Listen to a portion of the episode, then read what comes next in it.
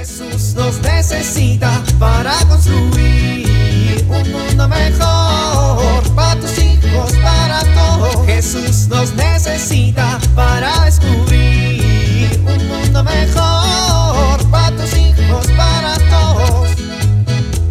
A ver, ahora qué piden de la escuela. 30 palitos de madera, 20 vasos de buen tamaño, de preferencia de yogurt, bien lavados. Pues ni modo que no. Dos pliegos de cartulina, una cuchara, arena o semillas pequeñas, una bandeja, imprimir las hojas que se adjuntan en el correo y aprenderse la coreografía del video también adjunto. Después, no se les olvide subir las evidencias. Ok, ok. Ahí vamos, ahí vamos.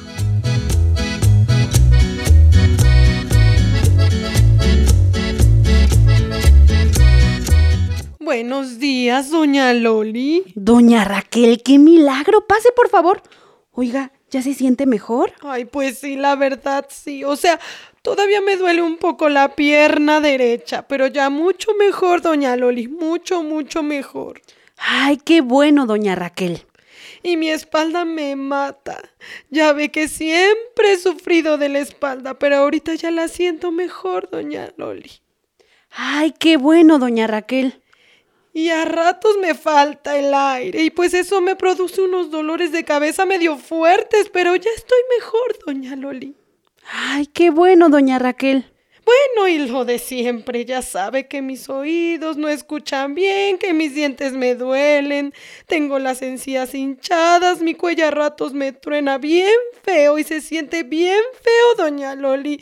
Hay días que no puedo ni voltear del dolor y pues mi hombro que tengo dislocado, el hígado, pues ve que sufro mucho del hígado y de los riñones y pues lo de mi cadera que ve que me la operaron hace 20 años y pues mi pie derecho que se me entume, pero ya estoy mejor, doña Loli.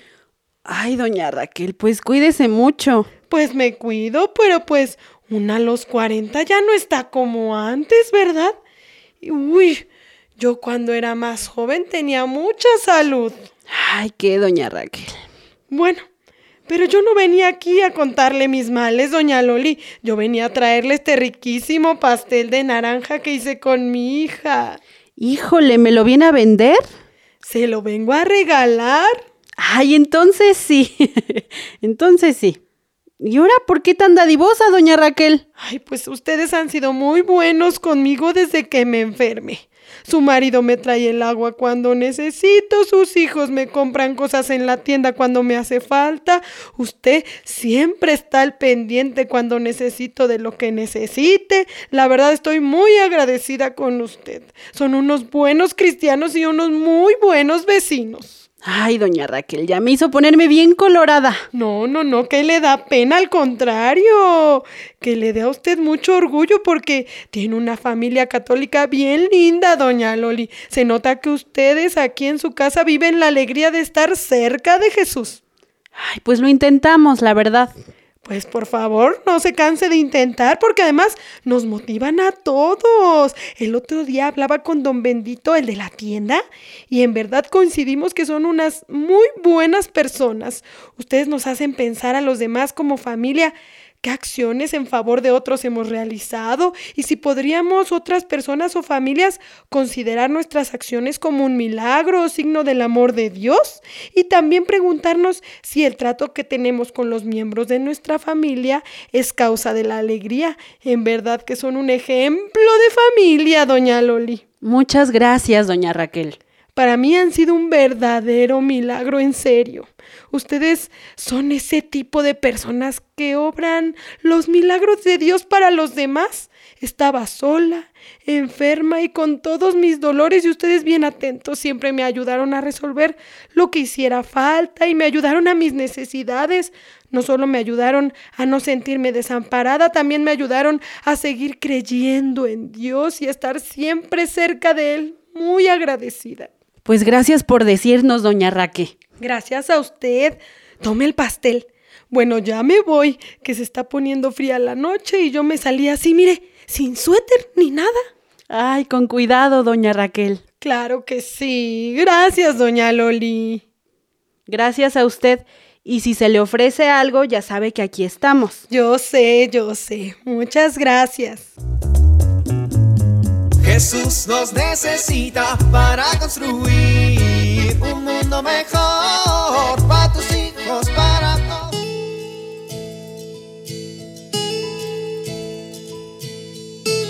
¿Cómo te sientes cuando te acercas a platicar con alguien porque necesitas ser escuchado y esta persona no te ve a los ojos?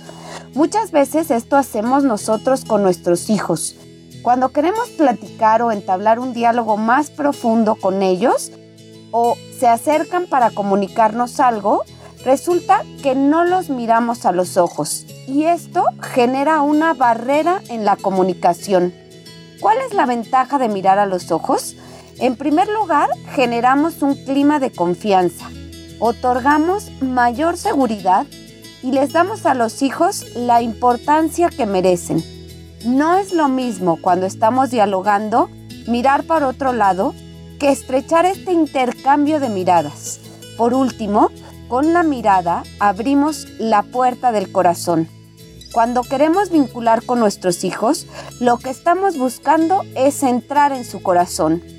Es importante que busquemos momentos del día en que dialoguemos con ellos, pero busquemos mirarlos a los ojos y así tocaremos su corazón. Soy Pilar Velasco.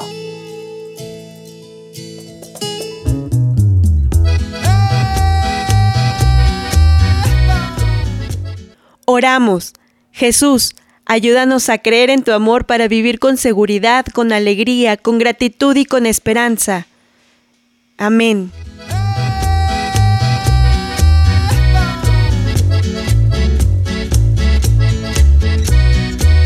Jesús nos necesita para construir. Vivir en familia. Nos proponemos en familia vivir cada día la alegría de escuchar las parábolas de Jesús y sentirnos partícipes del reino, libres del pecado y dignos hijos del Padre. Identifiquemos los valores de alguna parábola y pongámoslos en práctica en favor de las relaciones de familia, con el fin de generar mayores momentos de alegría entre nosotros.